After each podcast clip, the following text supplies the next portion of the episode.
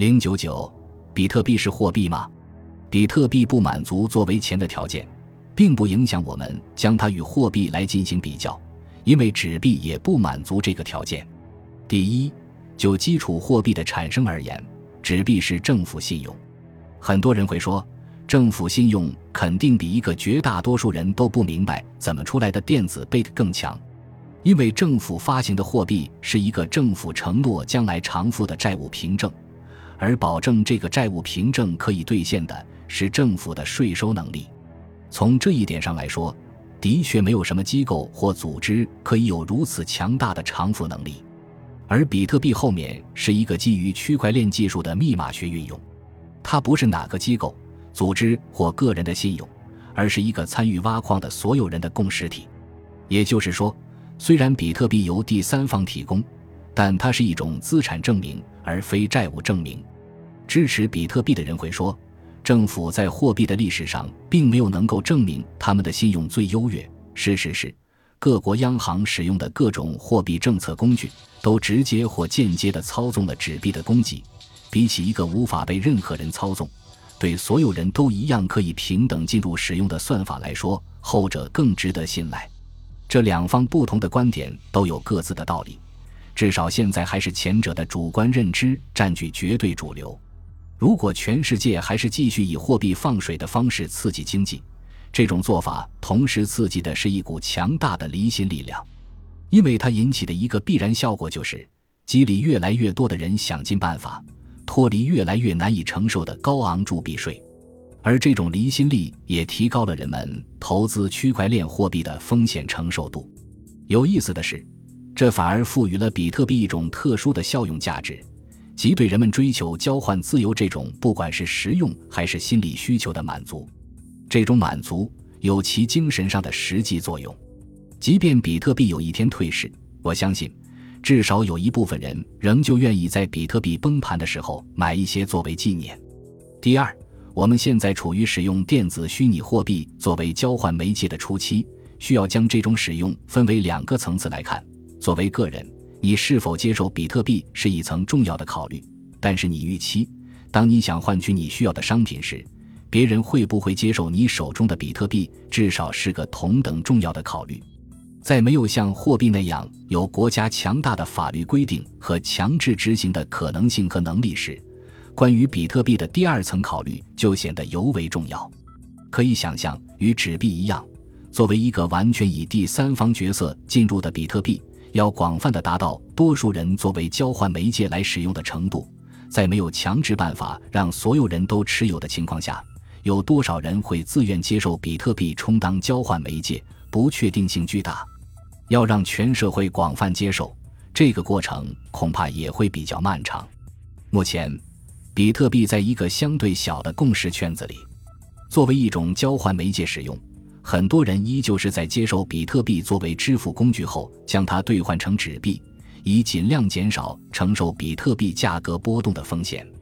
而这样的价格波动，也使比特币不容易被人们自愿地选为财富储藏工具，作为投机资产更为适合。而事实也是如此。第三，在这样一个自发的市场中，众多的电子货币品种会同时出现，比如现在就有二九百多种。虽然比特币占有最大的市场份额，但在新技术层出不穷、各国政府抵制态度依旧鲜明的背景下，最后哪一种电子币会在竞争中胜出，且在监管下存活，在今天这个时点上，我们不得而知。不仅如此，作为一个分散的和新币不断涌现的市场，虽然符合哈耶克对竞争性货币供给的期待，但是不同的电子货币币种之间依旧存在换算的问题。各种电子货币之间的差异，可能不光是因为它们背后支撑的技术和算法上的区别，还有它们在创新过程中与现有的金融支付工具的连接问题，以及现在的很多新电子币需要做市商与目前的支付系统的某些环节进行对接。如果各个币种之间还需要转换到纸币才能互相汇兑，那这些数字货币就失去了存在的意义。第四。基于上面一点，还有一个我们要接受的事实：假如在遥远的未来，在一个已经实现电子货币作为结算清算交换媒介的世界里，每新出一个币种，对整个的货币供给都会产生结构上的影响，即各种不同的电子币互相竞争市场份额。这恰恰是一个没有统一算法和技术的分散货币供给，或说去中心化的体系的特点。因此，以一种技术或是算法为支撑的货币，与金本位还是有本质的不同。在金本位下，各个国家的货币都依靠黄金而同等纯度，铜制的黄金是各国货币可以换算的基础。在一个国家是黄金，拿到任何其他国家，它还是黄金，流通性不受影响。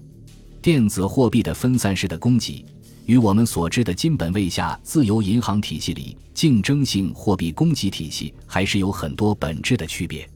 既然黄金作为锚定可以约束各国的发钞冲动，稳定住各国货币之间的汇率，同样也应该可以作为电子货币之间的单位基础，来平滑电子币之间的兑换过程。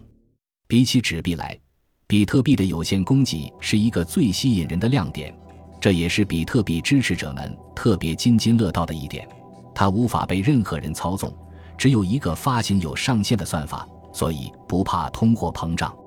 同时，因为它的账本完全透明，在大家都盯着的是同一个账本的情况下，同一个币无法复制，因此也就无法进行部分准备金机制的操作。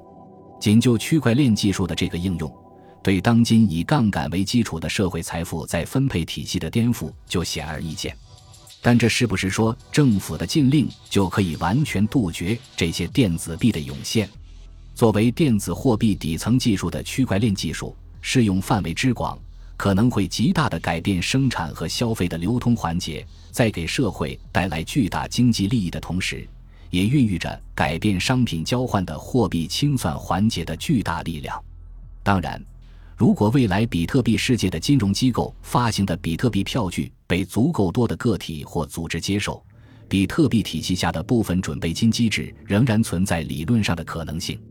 真到了那时，第三方信任基础又会回到我们的交换生活中，人类社会会重新经历部分准备金下的泡沫与萧条。所不同的只是在更高的技术水平上，